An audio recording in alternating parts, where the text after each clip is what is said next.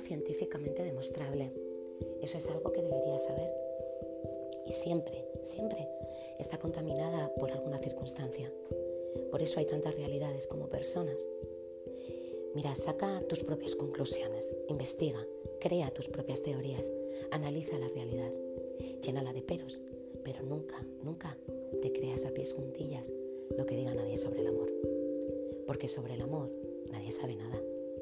El amor es el misterio de la humanidad, una emoción intangible que tiene el poder de cambiarlo todo. Es una fuerza intrínseca en el ser humano que se muestra en cada uno de nosotros de manera diferente.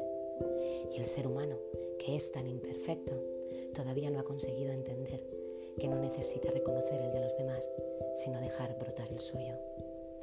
Le viste de romanticismo porque a todo necesitamos ponerle un traje, porque si no el amor es ese emperador desnudo, sería una cuestión de fe. Necesitamos verlo, tocarlo, ponerle palabras y frases, ser propietarios de lo que consideramos nuestro, nuestros hijos, nuestra tierra, nuestros padres y hermanos y amigos, pareja, nuestro talento, nuestro trabajo, nuestro lugar en el mundo, nuestro refugio, nuestra parcela de paz y seguridad.